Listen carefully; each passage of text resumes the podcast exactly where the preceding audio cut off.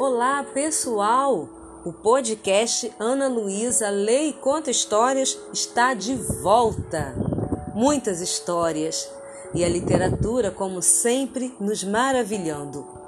Uma nova série e em cada episódio um conto de Hans Christian Andersen. Com vocês, o Roxinol e o Imperador. Um reconto de Luiz Antônio Aguiar. O Roxinol e o Imperador. Existiu há muito tempo na China um imperador que morava no mais belo palácio do mundo. Tudo ali dentro era feito da mais fina e rica porcelana. Assim, todos deviam tomar cuidado o tempo todo para não quebrar nada. A parte mais linda era o jardim, com as flores mais raras que existiam em todo o planeta. Para além do jardim, havia uma floresta, onde morava um roxinol. E todos que o conheciam adoravam seu canto. Vinham visitantes de várias partes do mundo para conhecer o palácio do imperador. Mas quando escutavam o canto do roxinol, tudo mais perdia importância. Muitos e muitos poetas escreveram poemas sobre esse roxinol, e seus livros deram a volta ao mundo, até que finalmente um deles veio parar nas mãos do imperador. Acontece que o imperador ficou furioso com o fato de existir em seu reino algo tão admirado, que não era seu palácio nem mesmo seu jardim. Algo que, aliás, ele não conhecia. Ordenou então a seus ministros que trouxessem o roxinol para cantar diante dele imediatamente. Só que nenhum de seus ministros, que, assim como o imperador, raramente deixavam o palácio, jamais escutara o canto do roxinol.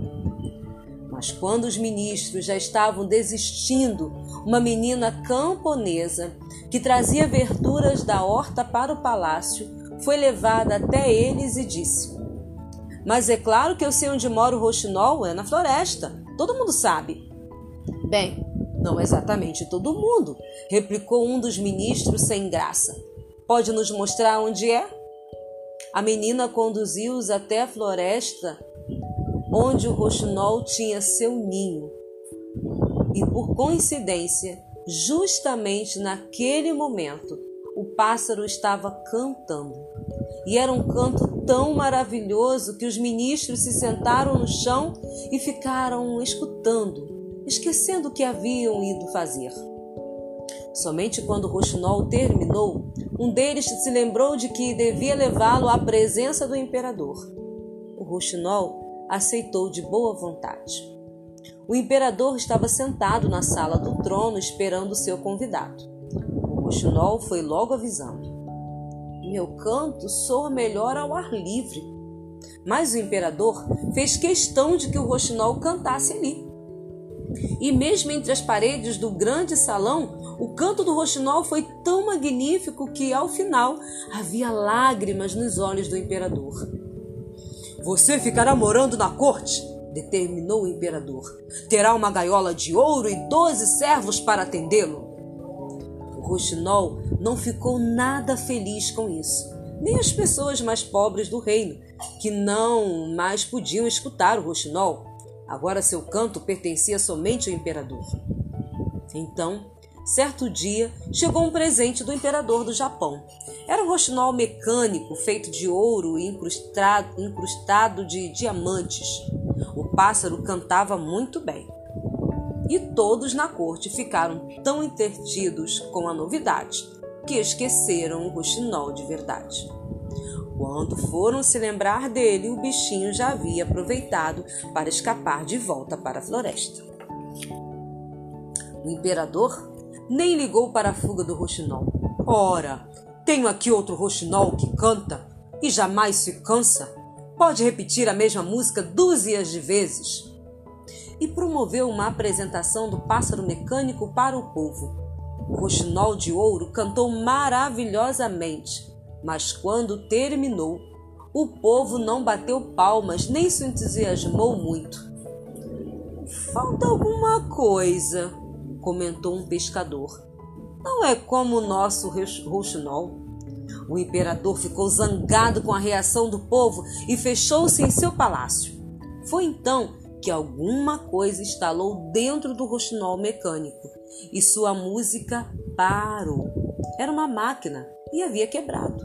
Ninguém naquele reino sabia como consertá-la. Dessa vez, o imperador ficou tão triste que adoeceu. Nenhum médico sabia como curá-lo e ele se enfraquecia cada vez mais. Certa noite, finalmente, a sombria morte veio buscá-lo, e justamente quando ela se inclinava sobre o leito, ouviu-se um canto maravilhoso no quarto. Até mesmo a morte deteve-se para escutá-lo. Seu coração, pela primeira vez, pareceu leve, desejoso de alegria. Não posso levar ninguém comigo esta noite, disse ela, partindo. Então o imperador despertou. Rochinol, você salvou minha vida. Como recompensa, vou lhe dar uma gaiola ainda mais rica e mil servos para atendê-lo. Não, por favor, disse o Rochinol. Só preciso da minha liberdade na floresta. Se me deixar viver como quero, prometo que virei toda noite cantar para você. E assim foi. O roxinol vinha sempre cantar para o imperador, mas não só para ele. Seu canto, famoso no mundo inteiro, entrava nos ouvidos e corações de todos naquele reino, espalhando a felicidade e o prazer de viver. Hum, próxima semana, mais um conto de Anderson. Até breve. Curta, compartilhe este podcast. Ana Luísa lê e conta histórias. Tchau!